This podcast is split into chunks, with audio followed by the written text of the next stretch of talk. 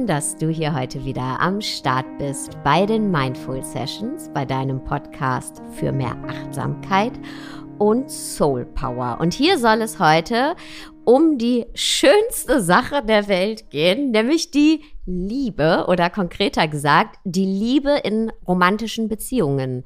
Wie finden wir die wahre Liebe? Und ich habe mir hierfür eine Expertin eingeladen, die großartige Paartherapeutin Sharon Brehm. Und wir machen hier heute eine Sprechstunde. Hey Sharon. Hey Sarah, ich freue mich so, so sehr. Ich glaube, das wird ein ganz, ganz tolles Gespräch. Und ich freue mich auf die Fragen.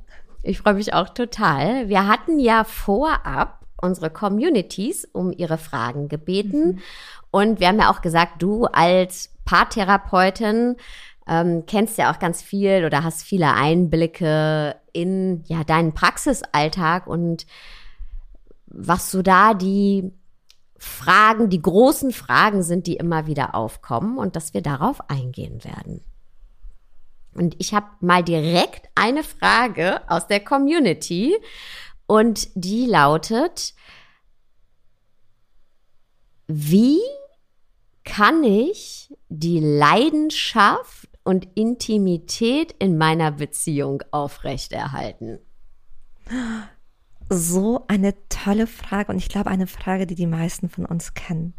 Das Erste ist, dass wir uns überhaupt bewusst werden, dass es möglich ist. Die meisten von uns haben nämlich gelernt, wir verlieben uns und dann ist da Feuerwerk am Anfang und dann wird dieses Feuerwerk nach und nach und nach und nach und nach immer, immer kleiner. Jetzt ist das aber nur ein einziges Narrativ von ganz vielen verschiedenen Narrativen. Und ich merke in dem Augenblick, in dem wir uns bewusst werden, dass es diese Möglichkeit gibt, fangen wir überhaupt erstmal an, danach zu suchen nach Lösungen und, und dafür selber Verantwortung zu übernehmen. Der zweite Schritt wäre, so aus meiner Praxiserfahrung, sich mal bewusst zu machen, was verstehe ich unter Romantik, was verstehe ich unter Intimität. Ne, so das, was du dir, Sarah, vielleicht unter Romantik vorstellst, das ist vielleicht was ganz was anderes als ich. Ne, vielleicht braucht die eine Person Kerzen, die andere Person möchte tiefe Gespräche, wieder jemand möchte ganz, ganz wilden, außergewöhnlichen Sex. Und sich darüber bewusst zu werden und dann auch mit dem Herzensmenschen darüber zu sprechen, kann was ganz, ganz Fruchtbares sein. Denn selbst wenn ihr am Anfang eurer Beziehung gesagt habt, hey, das fühlt sich nach Leidenschaft an, kann es sein, dass sich das verändert hat. Weil ihr inspiriert wurdet, weil ihr euch weiterentwickelt habt, weil sich euer Körper weiterentwickelt hat. Und dann, und ich weiß, es ist eine große Frage und es klingt so leicht, aber dann geht es tatsächlich ums Ausprobieren. Weil, wenn es so einfach wäre oder wenn du es schon wüsstest, würdest du es wahrscheinlich längst machen. Wenn du dir aber oder ihr beiden euch erlaubt, da neugierig zu sein und mal zu gucken, wie ist es? Wie fühlt es sich an, wenn man tiefer miteinander spricht? Wie fühlt es sich an, wenn wir plötzlich Kerzen anzünden? Was passiert mit dieser Musik oder jener Musik? Dann ist man schon in einem Modus, in dem man viel mehr Leidenschaft und Intimität spürt. Na, allein durch diese drei Schritte, durch so ein sich bewusst werden, da, da übernehmen wir Verantwortung für die Beziehung. Durch ein, in, selber, mit sich selber in Beziehung gehen, nachzudenken, austauschen, ausprobieren. Allein durch diesen Prozess entsteht ja schon was ganz Neues. Und das macht für die meisten Leute mh, hm, Romantik und Intimität zum Teil aus. Na, wenn wir das Gefühl haben, wir kennen etwas schon sehr lange, dann sind wir da vielleicht so ein bisschen, mh, hm, wir nehmen das als Selbstverständlichkeit wahr. Aber eigentlich ist so eine glückliche Beziehung und unser Herzensmensch ja alles andere als selbstverständlich. Was sagst du denn dazu, Sarah? Kennst du das Thema? Wie kriege ich wieder Leidenschaft rein und Intimität? Ich bin ja heute hier nicht die Expertin, deswegen stelle ich hier heute nur die Fragen. Nein.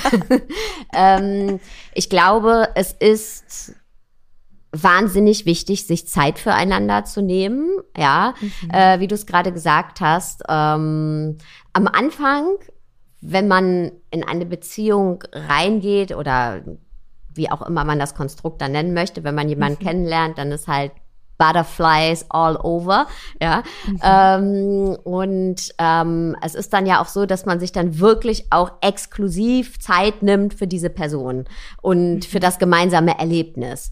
Und wenn man dann eine Beziehung eingeht und die Leben vielleicht auch zusammenlegt, dann ähm, ist man eben, also ja, in so einer Beziehung sieht man sich nicht nur, wenn man sich exklusiv füreinander Zeit genommen hat, ja, mhm. und äh, sondern man sieht sich einfach äh, in allen Lebenssituationen mhm. und dann das gilt es aber aufrecht zu erhalten, sich trotzdem füreinander Zeit zu nehmen, exklusiv. Ja, und das aufrecht zu erhalten. Und ich glaube, das ist ganz wichtig. Das ist Nummer eins. Und Nummer mhm. zwei ist, ähm,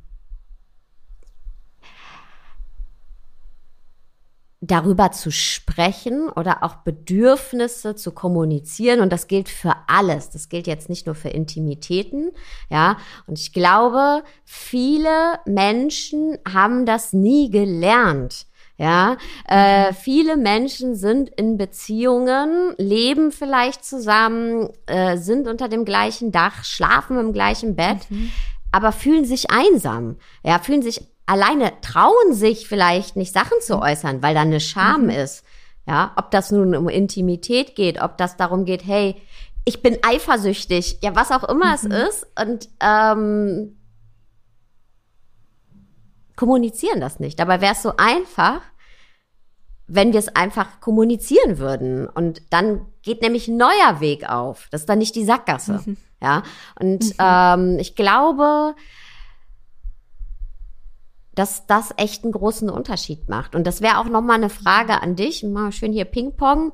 Warum oder was glaubst du, woher kommt es, dass das für viele so schwer ist, A, in Beziehungen zu kommunizieren und auch ehrlich zu kommunizieren? Also für mich ist ja so eine Beziehung, da kann ich dann nicht mehr viel verstecken. Ne? Also äh, am Anfang zeigt man sich ja so von seiner besten Seite. Good luck with that, wenn die Beziehung ein bisschen länger dauert. Es funktioniert nicht. Ähm, was auch gut ist, das ist eine Riesenchance. Das ist eine Riesenchance. Auch für dich selber, ja, oder für mich. Ähm, da wirklich Dinge, die wir sonst immer kaschieren, zur Seite schieben, ja, anzuschauen, die eigene Scham vielleicht anzuschauen, die eigene, die eigenen blinden Flecken. Warum aus deiner Erfahrung als Paartherapeutin ist das für viele so schwierig, weil wir das nicht gelernt haben? Und ähm, was kann ich dagegen tun? Ja, was, was oder nicht dagegen dafür tun? Ja, also quasi äh, nicht mehr gegenzuhalten, mich nicht zu schämen, sondern wirklich mein Inneres auch zu teilen. Und was brauche ich auch dafür? Ich muss mich dafür ja auch sicher mhm. fühlen bei meinem Partner. Das, du sagst da was so Wichtiges und ich würde sagen, also sowas Profundes. Weil auf der einen Seite reden wir ja den ganzen Tag. Wir haben so viele Wörter und schnacken die ganze Zeit hin. Aber manchmal erzählen wir nichts über uns. Und was ich was ich oft merke, wir haben wie so innere Blockaden. Ich meine, die meisten von uns, wenn wir uns fragen würden, hey, willst du nicht eine ehrliche und offene Beziehung führen? Hast du nicht Lust auf Weiterentwicklung? Hast du nicht Lust, dich emotional nackt jemandem gegenüberzustellen? Die meisten von uns würden sagen, ja, wenn es Teil einer glücklichen Beziehung ist, will ich das sehr, sehr gerne machen. Aber wir haben alle so Verletzungen erlebt. Es gibt, glaube ich, niemanden auf dieser Welt, der nicht mal das Gefühl hatte, er wird nicht gesehen, er ist nicht gut genug, er wird betrogen, er wird manipuliert, er wird was auch immer. Wir alle hatten schmerzhafte Erfahrungen. Und all diese schmerzhaften Erfahrungen bilden wie so einen kleinen Berg, sind wie so eine kleine Mauer. Und dann denken wir, ah, kann ich jetzt wirklich drüber stehen, drüber laufen? Ich habe ja bereits die Erfahrung in der Vergangenheit gemacht. Das war ja in der Vergangenheit wirklich gefährlich ne, wären wir alle aufgewachsen in dem Gedanken, so wie ich bin, bin ich super. Wäre das viel leichter, sich so verletzlich zu zeigen, aber wir als, als Generation, vielleicht ändert sich das irgendwann, haben das eben nicht gemacht. Und aus dieser Angst heraus, aus diesen Verletzungen heraus, zeigen wir uns manchmal nicht. Und das, und das Schlimme, oder nicht das Schlimme, das ist falsch gesagt. In Beziehungen haben wir so eine Ambivalenz. Wir wollen zwei Sachen gleichzeitig. Auf der einen Seite wollen wir uns ehrlich zeigen Wir wollen zeigen, wer bin ich, aber wir wollen auch Anerkennung, wir wollen Bewunderung, wir wollen begehrt werden. Und dann wissen wir manchmal nicht, wie wir diese beiden Dinge miteinander kombinieren können. Also wie kannst du mich denn noch lieben oder gut finden oder attraktiv finden, wenn du mich, keine Ahnung, total verheult, wann auch immer gesehen hast? Und dafür braucht es Mut. Ähm, ich mag denn das, ich mag das Wort Courage, weil Courage hat das Wort Chor und das ist das lateinische Wort für Herz. Sprich, Mut beginnt mit Herz. Und es braucht eben diesen Mut, damit dann noch mehr Herz entsteht, aber es braucht auch dieses Herz, dieses, ich will mich zumindest öffnen und dir es zeigen und dieses Risiko eingehen, damit ich merke, es wird anders. Und deswegen, ich glaube, es braucht einfach ein bisschen Mut und auch ähm, die Erlaubnis, dass die andere Person vielleicht nicht ideal reagiert. Dass man sagt, hey, selbst wenn die jetzt noch nicht mich mit offenen Armen empfängt, wenn die skeptisch ist, wenn die erstmal guckt, das nimmt dem Prozess, das nimmt dem nichts. Das ist ein bisschen Teil des Prozesses, weil die sieht gerade einen Teil von mir, den sie vielleicht wirklich, wirklich toll findet, aber den sie noch nicht kennt. Mhm. Habe ich noch, hast du noch eine Minute Zeit für eine Metapher, damit man mhm. versteht, warum da so Skepsis ist? Wenn ich dir, Sarah, heute sagen würde, hey, ich habe eine Million Euro für dich, die sind einfach für dich. Wahrscheinlich gibt es einen Teil in dir, der sagt, mega gut. Ich, also mit dem Geld kann ich eine ganze Menge anfangen. Aber ein anderer Teil wäre, oh, will sie das wirklich? Gibt es da irgendwelche Dinge, die ich dann für sie machen muss? Bleibt das Geld dann oder leiht sie es mir nur? Und das ist das Gefühl von Skepsis. Und Skepsis haben wir dann, wenn was Schönes passiert, wir uns aber noch nicht sicher sind, bleibt das? Oder kommen da Kosten in Anführungsstrichen auf uns zu? Und das passiert manchmal, wenn wir uns verletzlich zeigen, wenn wir ehrlich sagen, was wir wollen und wie wir sind. Hm. Ein gutes Bild, sehr gute Metapher, ja. Ja. Okay, das bringt mich zur nächsten Frage. Wie, fragt eine Dame aus der Community, ähm, wie kann ich mit Eifersucht umgehen? Ich glaube, ähm, ja, auf der einen Seite Eifersucht, wenn vielleicht wirklich schon mal etwas, ein Vertrauensbruch da war und wir aber entscheiden, hey, ne, wir, wir, wir gehen weiter. Mhm. Ähm, und aber auch vielleicht Eifersucht im Sinne von, es gab vielleicht nicht diesen einen großen Vertrauensbruch und trotzdem ist da Eifersucht, weil vielleicht bezieht sie sich ja auch gar nicht auf einen großen Vertrauensbruch, sondern ich glaube, Loyalität ist da ein, ein großes Wort auch. Mhm. Mhm. Warte, ich habe ich, hier ist das, da war die Luft gerade vom Wasser. Okay, jetzt bin ich wieder da. Vertrauensbruch ähm, kann ja für manche Menschen auch bedeuten, ich fühle mich nicht sicher hier. Ja, ist die mhm. Person mir loyal gegenüber jetzt gar nicht nur, hey, gibt's da jetzt irgendwie einen Seitensprung, sondern kann sich, glaube ich, auch wieder auf ganz vieles beziehen. Steht die Person hinter mir äh, in Dynamiken mit vielleicht der Familie oder was auch immer? Wie, wie gehe ich um mit Eifersucht? Das ist doch bestimmt ein Thema, was mhm. dir auch im Praxisalltag nicht selten begegnet. Regelmäßig mhm. vor die Füße, na, auf alle Fälle. Also was ich merke, ist, dass Eifersucht erstmal genauso eine Emotion ist wie jede andere Emotion auch. Sprich, diese Emotion will dir was sagen, die hat eine Intention, die hat einen ganz, ganz guten Grund, warum sie da ist. Ähm, unabhängig davon, ob deine Eifersucht begründet ist oder nicht. Du spürst sie und das ist das Erste, was zählt. Ich mag Eifersucht als Gefühl und das ist vielleicht eine unpopular opinion, aber es ist ein Gefühl, was einem eigentlich sagt, geh in die Verbindung. Ich meine, Eifersucht, wenn ich die spüre, dann sehe ich oft eine, dann sehe ich oft jemanden, der mir wichtig ist und der erlebt etwas und ich wäre gern Teil davon. Ne, ich wäre gern so die, oder ich würde das gern auch mit dir erfahren. Also ich kann auch eifersüchtig sein auf meinen Mann, wie der gerade sein Auto anschaut. Na, das ist ein ganz, so denkt man sich ja, eigentlich kann ich doch auf sowas nicht eifersüchtig sein. Ich kann nicht eifersüchtig auf ein Auto sein. Da, da gibt's ja nichts, was uns miteinander, da ist keine Ähnlichkeit. Und trotzdem kann ich mir denken, oh, die Art, wie er sein Auto anschaut, die hätte ich auch gerne. Ich würde das gerne mit dir erleben.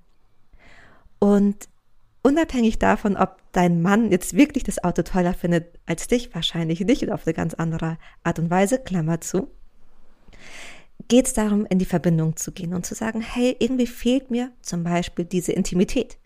Mir fehlt dieser Moment, einfach nur mit dir zu sein. Mir fehlt es, von dir bewundert zu werden. Und dann kann man darüber reden. Na, die andere Person muss deswegen das nicht automatisch einem zurückgeben, aber zumindest sind wir im Kontakt. Und es geht bei Eifersucht, deswegen, ich glaube, das ist auch das Problem, was viele mit Eifersucht haben. Es geht gar nicht darum, dass man der anderen Person sagt, du bist irgendwie falsch und du machst was Falsches. Ich weiß, wir tendieren dann irgendwann zu, boah, mach mich nicht so eifersüchtig. Aber eigentlich, gerade weil die andere Person ja toll ist und wir ihr nah sein wollen, spüren wir diese Eifersucht. Ich kann mhm. nicht auf etwas eifersüchtig sein, was mir egal ist. Mhm. Na, also wenn mir es zum Beispiel überhaupt nicht wichtig ist, mit meinem Partner tanzen zu gehen, nehmen wir das an. Und er geht jetzt jemand mit jemandem anderen tanzen, dann bin ich vielleicht nicht eifersüchtig aufs Tanzen, aber auf die gemeinsame Zeit. Aber nicht aufs Tanzen.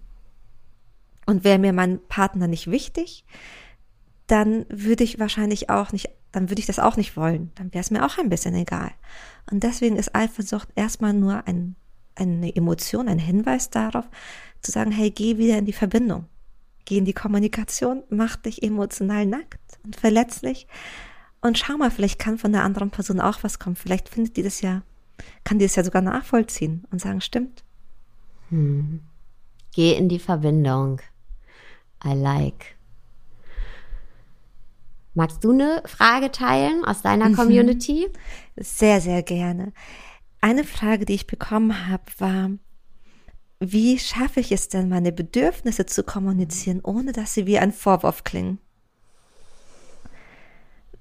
Mm, und das hat, das ist so ganz vielschichtig, dieses Thema, weil wahrscheinlich, wenn, ja, wer hier diesen Podcast hört, der hat sich mit dem Thema auseinandergesetzt.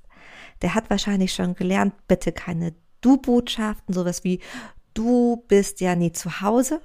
Das klingt ganz klar wie ein Vorwurf. Und dann versucht man anstatt so Du-Botschaften schon Ich-Botschaften. Ich wünsche mir. Das ist so ein erster Schritt. Das kann auch schon funktionieren. So einfach mal den Fokus zu verändern. Ich wünsche mir. Mm, aber ich weiß aus der Praxis, manchmal funktioniert auch das nicht. Manchmal können wir das so liebevoll, wie wir es nur wollen, sagen. Die andere Person denkt was mit. Vielleicht, weil sie das in der Vergangenheit oft gehört hat oder weil wir in der Vergangenheit das der Person oft gesagt haben. Na, vielleicht habe ich in der Vergangenheit meiner Partnerin oft gesagt, ähm, nie hast du Zeit für mich. Du bist immer so beschäftigt. Du bist, du interessierst dich ja gar nicht für mich. Und jetzt höre ich diesen Podcast und denke mir, ich mache das anders und ich sage, du, ich wünsche mir mehr Zeit von dir. Ich hätte so Lust, dass wir heute auf ein schönes Date gehen es kann gut sein, dass die andere Person diese zweite Tonspur so mitlaufen lässt. Hm. Und was ich erlebe oder wo ich merke, das ist hilfreich, die Dinge, die man sich denkt, wenn man die jetzt nicht in 500 Sätzen, aber in so einem kurzen Disclaimer mitzugeben, dann denkt die Person, dann, dann weiß die Person, wir haben sie mitbedacht. Hm. Sowas wie, hm, was hatte ich gestern in der Praxis erst für ein Beispiel? Da ging es darum, dass sie sich eben auch wünscht mehr Zeit und mehr Unterstützung im Haushalt. Und er hat schon so viele To-Dos von ihr bekommen, dass er sagt, oh, bei jedem To-Do, das, du musst es nur so anpieksen, rollt er mit den Augen und findet das doof. Und das verletzt sie natürlich, weil sie sich dann abgewiesen fühlt oder das Gefühl bekommt, dass sie nervig ist. In der Sitzung konnte sie aber diese Gedanken, die sie hat, noch viel mehr mitgeben, sowas wie ich will ihn nicht kontrollieren. Ich weiß, er macht so viele tolle Dinge und trotzdem brauche ich hier an dieser Stelle seine Unterstützung. Und plötzlich konnte er das annehmen. Das war für ihn, das war nicht lange, es hat nicht viel gebraucht von ihrer Seite, um das zu formulieren, aber diese Dankbarkeit und das mit, so diese Intention mitzugeben und dann den eigenen Wunsch in einer Stimmlage, die freundlich ist. Die muss jetzt nicht total säuselig sein, aber die sagt, hey, ich will dir nichts Böses, ich mein's gut. Das kann oft helfen. Mhm. Absolut, absolut. Ähm und ich würde sogar noch, noch was reinschmeißen. Oh. Ähm du hattest jetzt ein ganz konkretes Beispiel ähm, zum Thema Aufgaben ne? im Haushalt. Ähm, aber meine Bedürfnisse kommunizieren kann ja sogar sein, auch, oder kann oft sein, auch ohne, mh, mm, ohne dass es ein Auftrag an die andere Person ist. Und ähm, ich glaube, in Partnerschaften, weil wir einander so wichtig sind, unterliegen wir aber oft dem Trugschluss, na ja, also wenn zum Beispiel dann die Partnerin sagt, hey, ich bin nicht glücklich, mir fehlt was, ich habe ein Bedürfnis, ich weiß eigentlich noch gar nicht, was mein Bedürfnis ist, aber ja, ich bin, ja, da fehlt was, ich mhm. bin, dass auch das oft schwierig ist zu kommunizieren, weil der Partner denken kann, na ja, aber ich mach doch schon alles, dass du glücklich bist. Und wir eben oft dem Trugschluss unterliegen, ähm, der andere Mensch ist mit uns und wenn der nicht glücklich ist, dann liegt das an uns, dann ist das eine Kritik an uns. Dabei, ob jetzt mit einem anderen Menschen in unserem Leben oder alleine, ähm, durchlaufen wir ja immer wieder Gezeiten in unserem Leben. Ja, und ähm, was auch total wichtig ist, weil ich mich nur so weiterentwickeln kann, wenn ich ähm, eben durch diese Gezeiten gehe. Und keiner ist immer nur zufrieden und äh, äh, ja, glücklich, sondern es ist auch wichtig, eine Unzufriedenheit zu haben, um auch sich wieder neue Dinge ins Leben holen zu können oder zu gucken, hey, was, was sind da noch für ungelebte oder ungestillte Bedürfnisse? Ähm, und ich glaube, das ist auch etwas, was ganz wichtig ist, dass egal wie gut wir als Partner, als Partnerin sind, egal wie liebend wir sind, egal wie sehr wir diesen anderen Menschen lieben, er ist ein eigenständiger Mensch mit eigenen Gefühlen und ähm, das dem anderen nicht zu nehmen und äh, nicht das Gefühl zu vermitteln, ne, ja, wenn du jetzt unglücklich bist, dann heißt es ja, dass ich nicht gut genug für dich bin und dich nicht glücklich machen kann. Weil dann hören wir nämlich auf, uns weiterzuentwickeln in der Partnerschaft als eigenständige Menschen. Und ich glaube, das ist wahnsinnig wichtig, diese Unabhängigkeit mhm in der Liebe, das ist auch ein riesen Liebesbeweis, jemandem diese Unabhängigkeit auch ähm, weiter äh, zu, zu lassen, ja, und eben das auch aushalten zu können. Ich glaube, das hat auch ist gar nicht so was Egoistisches, dass wir das nicht zulassen, sondern das fällt uns schwer auszuhalten. Es fällt uns schwer auch auszuhalten, wenn der andere nicht glücklich ist, mal. Aber das gehört genauso dazu, einander durch solche Zeiten zu begleiten und eben nicht die Lösung zu haben, sondern einfach nur da zu sein und die andere Person ja äh, dadurch zu begleiten oder mitzugehen Seite an Seite, aber es eben nicht lösen zu können. Oh, ich liebe deine Antwort, weil die sowohl für die Person, die quasi ein Bedürfnis hat, so kostbar ist, aber auch für die andere Person.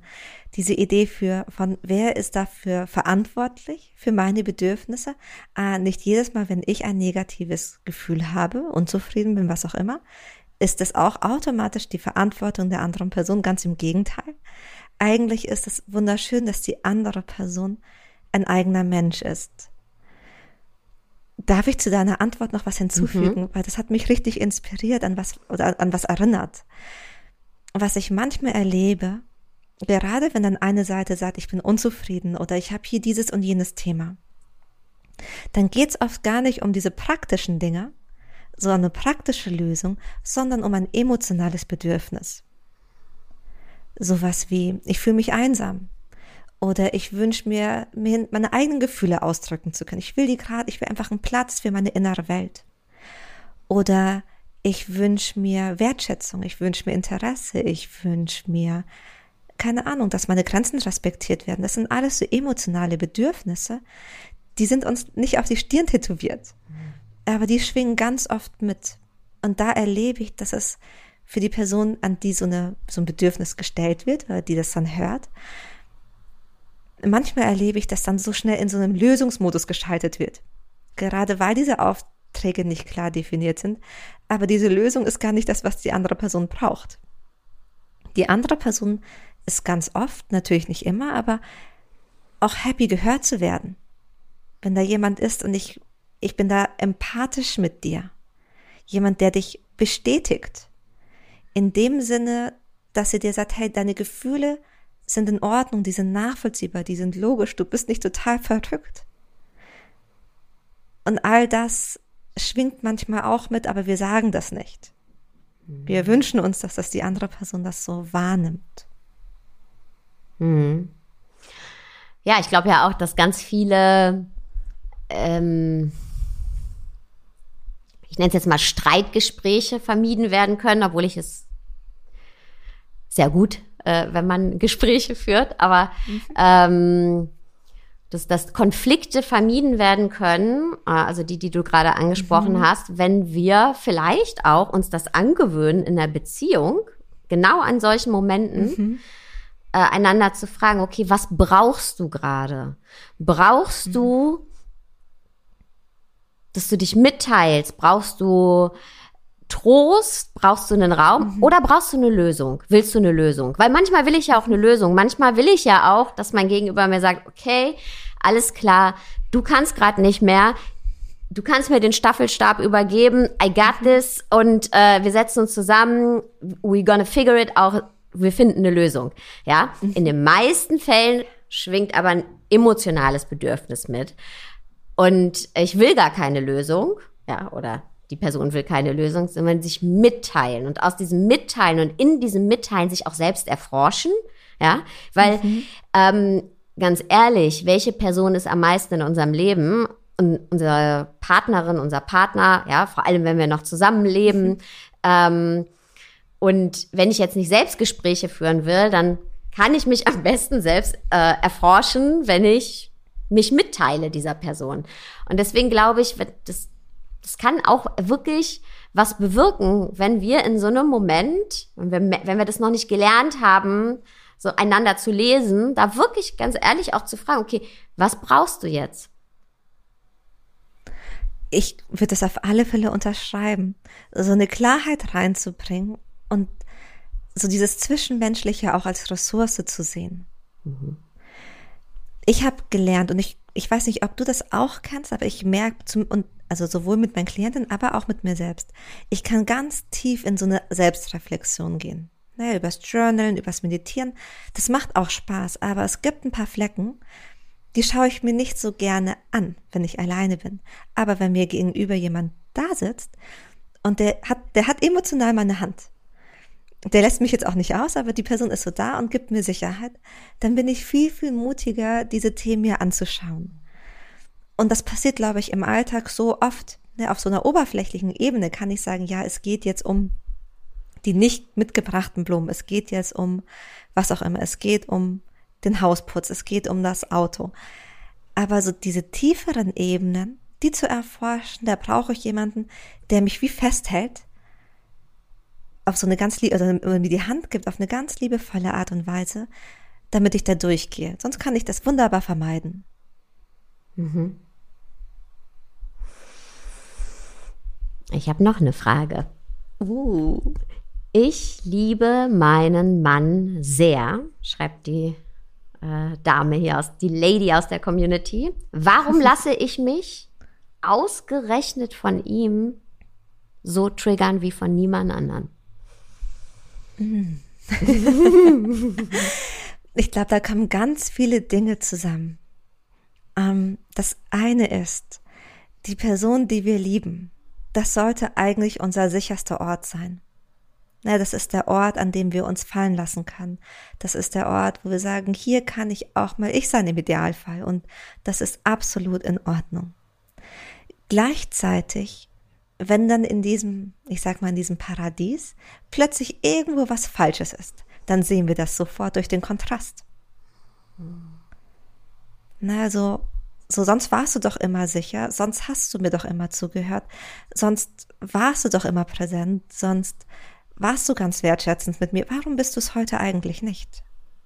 Das bedroht meine Beziehung zu dir, das bedroht dich, das Bild, was ich von dir habe, und das bedroht auch mich. Und das ist eigentlich der Punkt, wenn wir von dem Trigger sprechen. Ein Trigger ist ja nicht nur ein einfaches Genervtsein. Ein Trigger mh, hm, bedeutet, ich bin in einem Modus von Gefahr und kann mich nicht mehr so hundertprozentig festhalten. Ich weiß, im Alltag sagen wir ganz oft, ach, der Film hat mich getriggert, das hat mich getriggert. Ich glaube, es ist hilfreich, hier nochmal zu unterscheiden. Wenn, wenn ich mir bewusst werde, oh, plötzlich wird jemand, den ich liebe, auch zu einer Gefahrenquelle, aus welchen Gründen auch immer, ne? Vielleicht ist dann eine Verlustangst getriggert oder die Person kommt mir zu nahe oder was, oder die macht irgendwas, was nicht ins Bild passt. Das ist gefährlich für mein Nervensystem, weil wir Menschen soziale Wesen sind. Und wenn wir in Gefahr sind, dann machen wir manchmal Dinge, die unser rationales Ich nicht so gut finden würde. Dann reagieren wir aus einem Instinkt heraus, weil wir sagen, wir müssen jetzt wieder sicher sein. Und da kann es helfen, zum einen sich bewusst zu machen, das meint man nicht böse, das meint auch der andere nicht böse, wenn man getriggert ist. Das zweite, was einem helfen kann, ist diesen Trigger auch mal sich anzuschauen. Ah, was hat mich denn da bedroht? Und ist das dann wirklich noch eine echte Gefahr mit der Person, die mir gerade gegenüber sitzt? Mit großer Wahrscheinlichkeit war das mal eine Gefahr. Das war mal so ein Löwe, der hat mich gejagt. Aber vielleicht ist das heute ja gar kein Löwe mehr, sondern nur noch eine Miezekatze. Mhm. Kann es auch sein, dass mein, also die Trigger, von denen du gerade sprichst, ähm, auch gewisse ähm, Strategien und Persönlichkeitsanteile in mir äh, triggern. Also ganz blöd, ja. Äh, ich hatte vielleicht immer das Gefühl, nicht gut genug zu sein mhm. als Kind ähm, und habe meine Strategie war dann eben vielleicht der Perfektionismus. Und jetzt mhm. sagt mein Gegenüber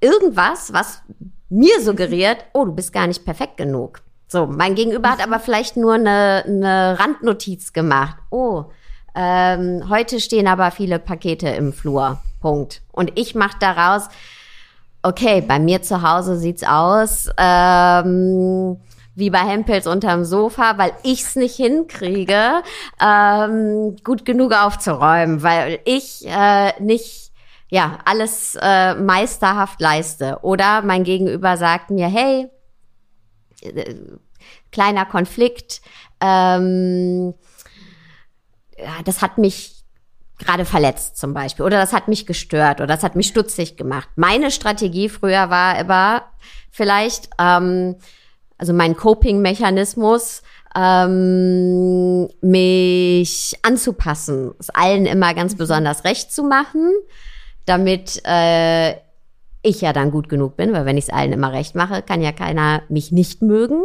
So, und dann wenn das meine Strategie ist und ich mich noch nicht genug damit auseinandergesetzt habe oder mich vielleicht damit auseinandergesetzt habe, im sicheren Raum, nämlich mit mir alleine oder, oder vielleicht mit einer Coachin oder einer Therapeutin, ähm, so, und jetzt bin ich aber so im offenen Feld, Feldforschung in meiner Beziehung. Und dann, it hits different. Total ne, ich weiß, wir können jetzt hier so ganz schlau und weise daherreden, aber du hast natürlich absolut recht. Zu Hause im Feldversuch kann das was ganz was anderes sein. Mm, wenn ich das so verlangsame, was mhm. da passiert, na, da, pass da kommt so eine, da kommt eine Kritik. Mhm. Das kann, kann eine Randnotiz sein, aber bei mir, mhm. durch die Brille, die ich bekommen habe, durch meine Wahrnehmung, sehe ich, oh oh, das ist gefährlich. Und das ist gefährlich, weil ich dann vielleicht die Liebe verliere. Wenn ich wissen würde, wenn ich erlebt hätte, egal wie viele Fehler ich mache, ich darf trotzdem Teil der Crew sein. Die lieben mich trotzdem. Ich habe trotzdem was zu sagen. Ich bin trotzdem wertvoll. Dann wäre das für mich nicht so schlecht. Aber wenn ich das erlebt habe, ich werde kritisiert und dann werde ich, keine Ahnung, auf mein Zimmer geschickt. Die Leute werten mich ab, ich werde weggeschickt, was auch immer. Dann ist das für mein Nervensystem wahnsinnig bedrohlich. Das triggert meine Verlustangst. Na, ich gehöre nicht mehr dazu. Und dann ist es eigentlich wahnsinnig schlau zu überlegen, was kann ich denn machen, damit ich doch noch dazu gehöre? Was, wie schaffe ich es denn, dass selbst wenn ich nicht geliebt werde, einen Teil habe, ah, ich werde gebraucht. Ganz viele, wenn wir gelernt haben, wir werden nicht geliebt, gebraucht werden ist ein ganz, ganz tolles, das ist ein ganz toller zweiter Preis. Hm. Hm. Und dann, das ist das, das, das, was quasi was wir jetzt hier so ganz schnell erzählt haben, passiert normalerweise Wahnsinn oder ganz kurz erzählt haben, ist im realen Leben innerhalb weniger Millisekunden aktiv. Ne? Mhm. Und wenn ich mir aber bewusst mache, ah, da hat er was gesagt, hat er vielleicht nur gemeint als Randnotiz, puh, macht mir Angst. Oder was ich auch machen kann, ist kurz nachzufragen, mhm. ob dieser Glaubenssatz, den ich habe, ob der überhaupt stimmt. Und das muss ich nicht bei mir selber sagen, das kann ich auch der anderen Person so kurz zurückspiegeln. Ich weiß, man fühlt sich im ersten Augenblick total lächerlich. Und du wirst dich lächerlich fühlen, wenn du das machst, weil du was anders machst. Und was anders machen fühlt sich manchmal an, als würden wir sterben. Mhm. Aber dann, keine Ahnung, auch so ein, warum liegen da so viele Pakete, zu fragen, hey, bin ich noch liebenswert? Die andere Person wird mit großer Wahrscheinlichkeit lachen und sagen, du, Natürlich, deswegen werde ich dich nicht scheiden. ja, aber wir. Aber dann. Wir lachen jetzt darüber. Es waren jetzt einfach zwei, gar nicht aus meinem Leben, aber einfach zwei random Beispiele. Und ich glaube, es gibt ja. Millionen solcher Beispiele. Und mhm. da kommen wir nämlich wieder zurück auf die Kommunikation. Ja, wir können ja alle uns in also unserem eigenen Film verlieren, meisterhaft. Oder wir steigen mal für einen Moment aus und das ist schwierig, ne? Im ersten Mal ist es so, hey, ich, ich sitze äh, mit 200 kmh in meinem Auto und jetzt mache ich eine Notbremsung. So, ja, auf einmal. Ich weiß nicht, wo ich auskomme. Ich mache einfach diese Notbremsung. Ich habe noch nie eine Bremsung vielleicht gemacht, aber ja, jetzt sage ich der Person das. Aber es kommen so viele neue Wege dadurch auf. Mhm. Ja. Voll. Und das ist dann auch irgendwie schön, weil man kann dann auch gemeinsam drüber lachen. Und es habe ich schon die eine oder andere im Kopf, die sagt, aber wirklich dann nicht zu bedürftig. Mhm. Muss ich das nicht schon können? Sollte ich das nicht schon können? Vielleicht, ja, vielleicht wäre das toll, wenn du es schon können würdest, aber ehrlicherweise würdest du jetzt wieder mit einem neuen Partner anfangen, dann wird er vielleicht andere Randnotizen machen.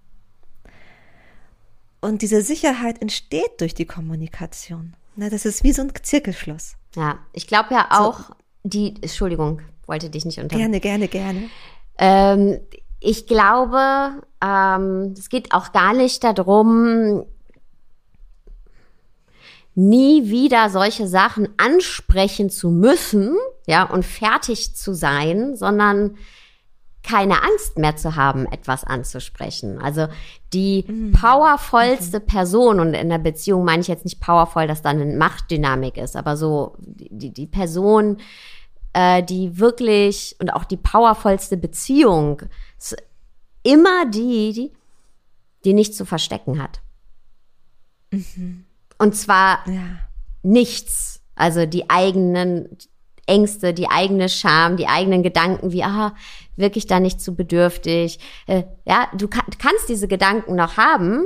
Ich glaube, es geht nicht darum, nie wieder solche Gedanken zu haben, aber es trotzdem zu sagen und vielleicht auch das zu sagen einfach. Ja, zu sagen, hey, ich habe Ganz ehrlich, vielleicht meine Sorge ist jetzt, dass ich zu bedürftig wirke, wenn ich das sage, aber ich sage es jetzt halt trotzdem und äh, damit entmachten wir das. Alles, was wir nicht sagen, bekommt so eine Riesenmacht. Vor allen Dingen, wenn wir über Scham sprechen.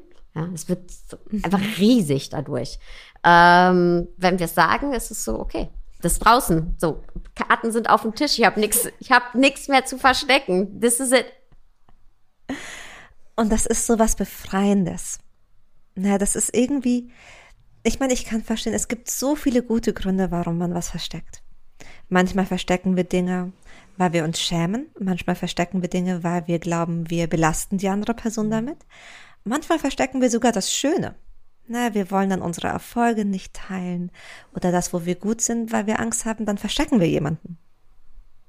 Oder dann wird uns das geklaut. Na, so, es gibt dann so Freudendiebe. Und zu merken, in einer, in einer guten und in einer sicheren und gesunden Beziehung ist das anders. Und da auch darauf zu vertrauen, dass man jetzt als erwachsene Person jemanden gewählt hat, der anders ist als die eigene Vergangenheit das gibt einem so viele Möglichkeiten.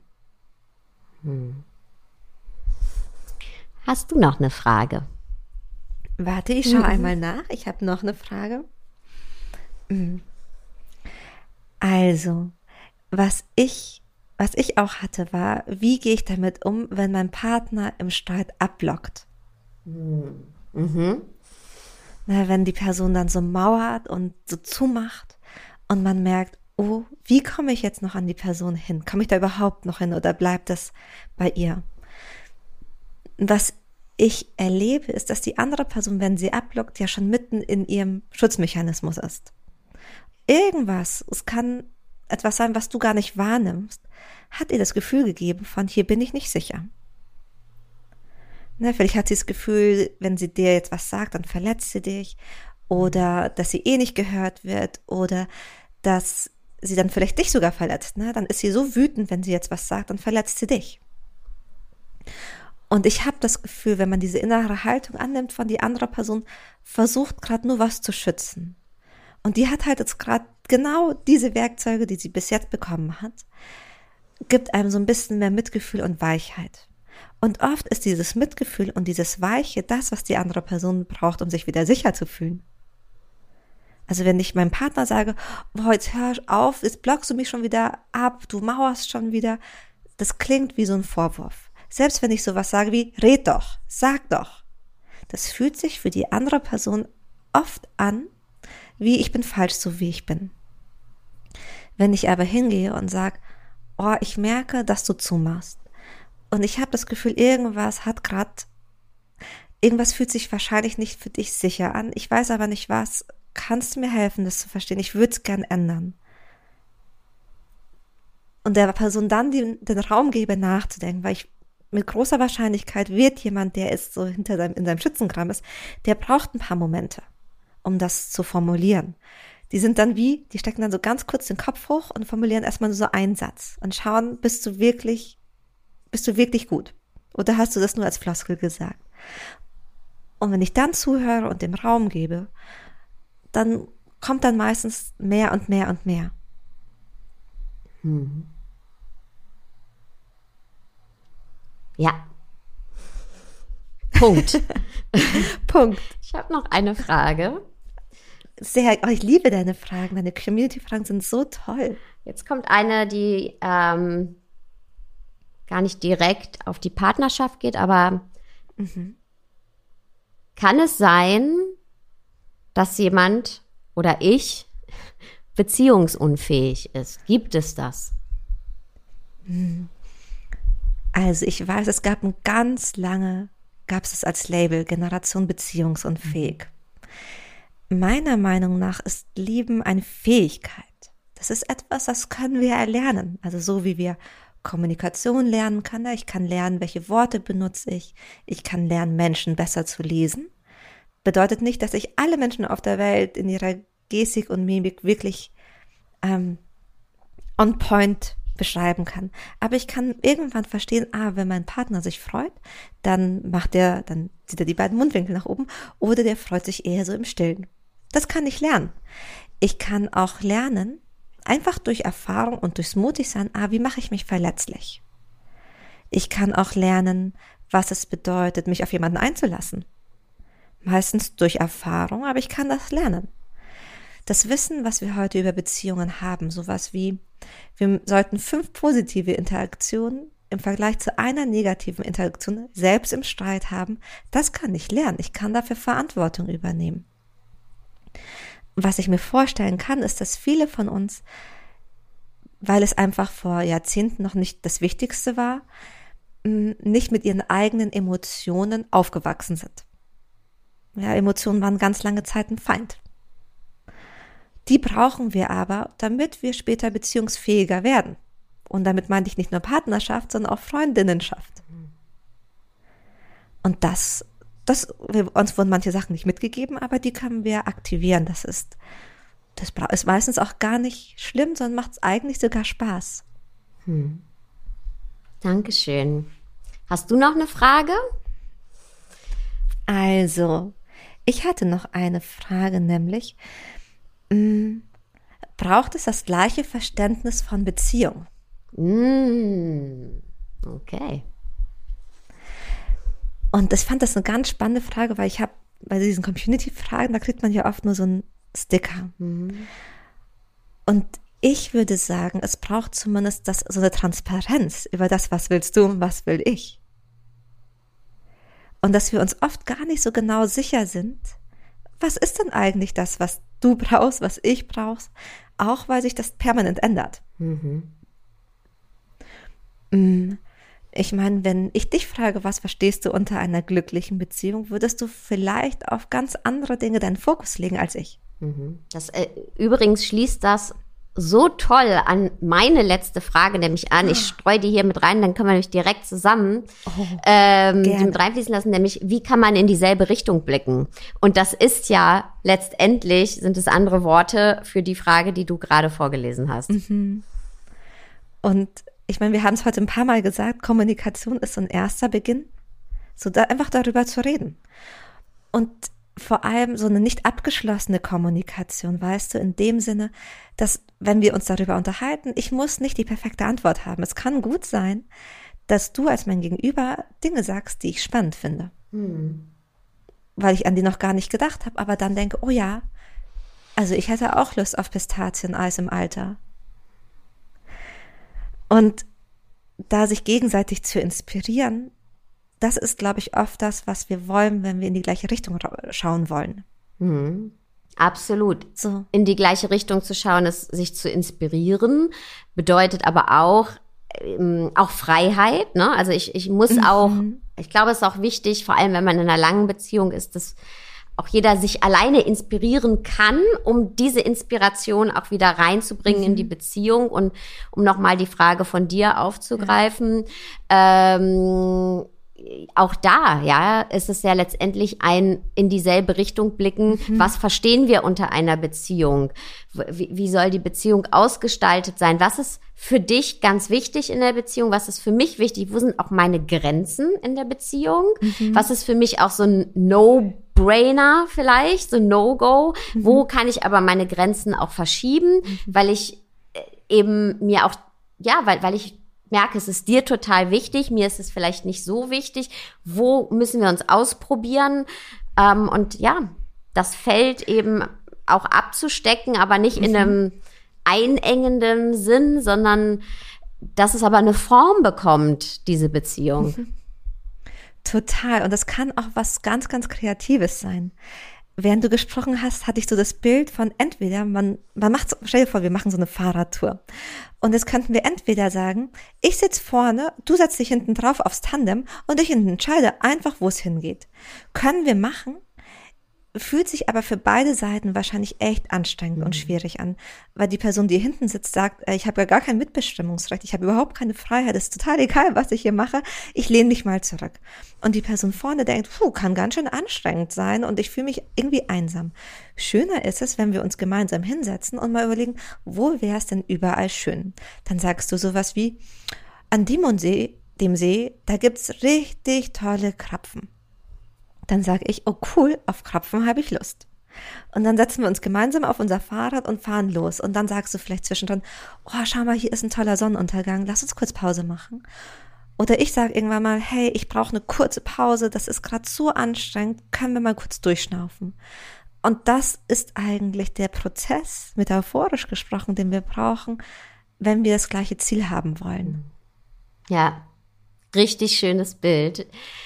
Liebe Sharon, ich danke dir für deine Zeit ähm, und ja, dass du hier dein ganzes Wissen und deine Expertise mit uns geteilt hast. Vielen, vielen Dank. Ich werde natürlich alle Links zu dir und deiner Arbeit in die Show Notes ähm, packen. Ich glaube, äh, du hast ganz, ganz viele inspiriert jetzt. Und ja, danke, danke, danke. Danke dir, liebe Sarah. Das ist, du hast so eine, ich habe noch kein besseres Wort, aber ich stelle mir wie so einen ganz wunderschönen Springbrunnen vor, der so ganz viel Liebe und Kreativität so und es fühlt sich so erfrischend und schön mit dir an. Danke für das so tolle Gespräch. Ich danke dir und ähm, ja, liebe Zuhörer, Zuhörerinnen, wir wünschen dir, euch jetzt einen wunderschönen Tagabend, wo auch immer du gerade bist. Ciao.